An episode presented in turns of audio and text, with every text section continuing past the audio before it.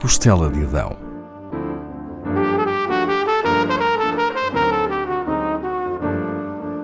Com Paula Castelar.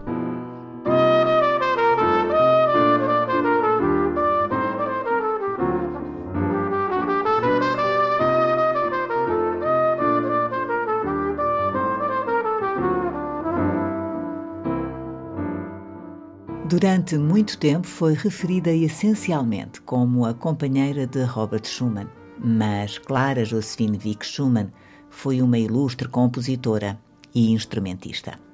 Nasceu na segunda década do século XIX, em 1819, em Leipzig. Filha de dois músicos, teve uma educação musical rigorosa. O pai era um reputado professor de piano. Aos 11 anos, Clara era considerada um prodígio e o pai levou-a numa digressão europeia que foi um êxito. Atuou em várias cidades alemãs, em Paris e Viena, impressionando as audiências com o seu virtuosismo. Além de tocar obras populares de compositores como Henselt, Hertz e Thalberg, também interpretava as suas próprias composições. Quando tinha nove anos, Clara tocou em casa de um amigo do pai e aí conheceu o jovem pianista de 18 anos, Robert Schumann. Impressionado com o virtuosismo daquela garota, Robert pediu aos pais que lhe permitissem interromper o curso de Direito para ir estudar piano com o pai dela. Mudou-se para Leipzig em 1830 e ficou instalado em casa dos Vick durante um ano. O romance entre Robert e Clara começaria secretamente sete anos depois.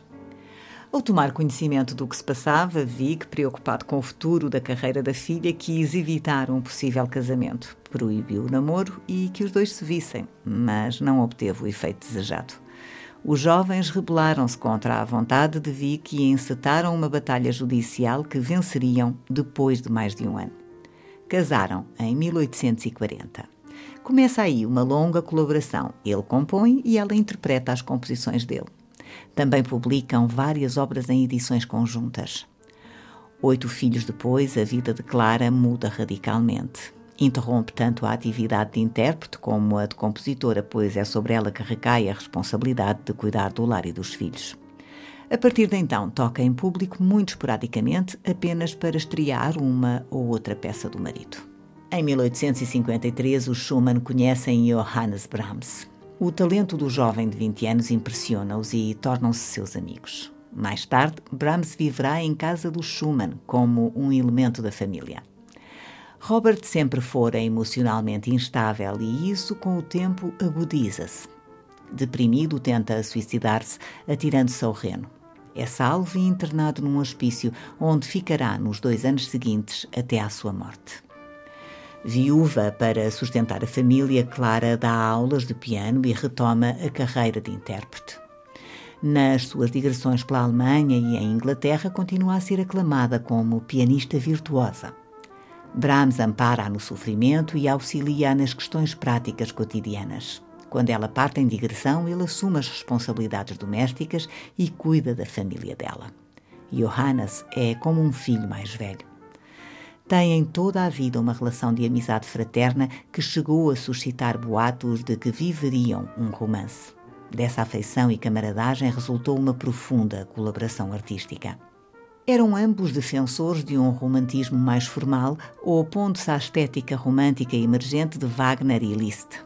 Embora no início Clara tenha apreciado a música de Liszt, deixou de considerá-la, não tornando a tocar qualquer peça do compositor. Quando publicou a obra completa de Schumann, suprimiu a dedicatória a Liszt na Fantasia em Dó maior. Em 1870, recusou-se a participar no Festival de Viena ao saber que Liszt e Wagner participariam. A carreira de Clara Schumann como concertista durou mais de 60 anos.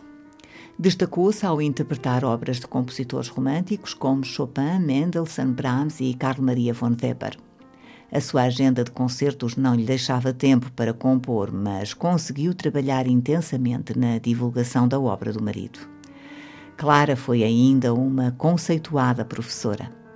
Na sua última apresentação em público, em março de 1891, em Frankfurt, tocou as variações sobre um tema de Haydn compostas pelo seu querido amigo Brahms. Recentemente tem começado a existir interesse em interpretar e gravar composições de Clara Schumann. Escutemos agora o primeiro andamento do concerto para piano Opus 7, e interpretações de Francesco Nicolosi ao piano e Alma Mahler Sinfonieta, dirigidos por Stefania Rinaldi. Foi o único concerto para piano que Clara Schumann escreveu. Quando o fez, tinha apenas 14 anos. A obra mostra quão virtuosa ela tinha de ser enquanto pianista, pois ela também a tocava.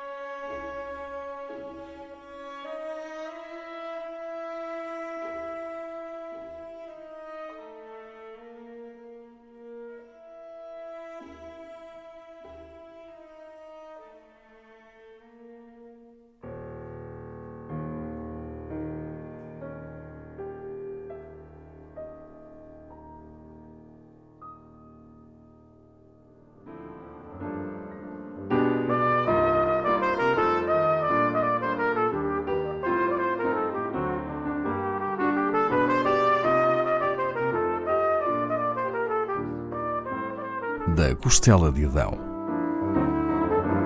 com Paula Castelar.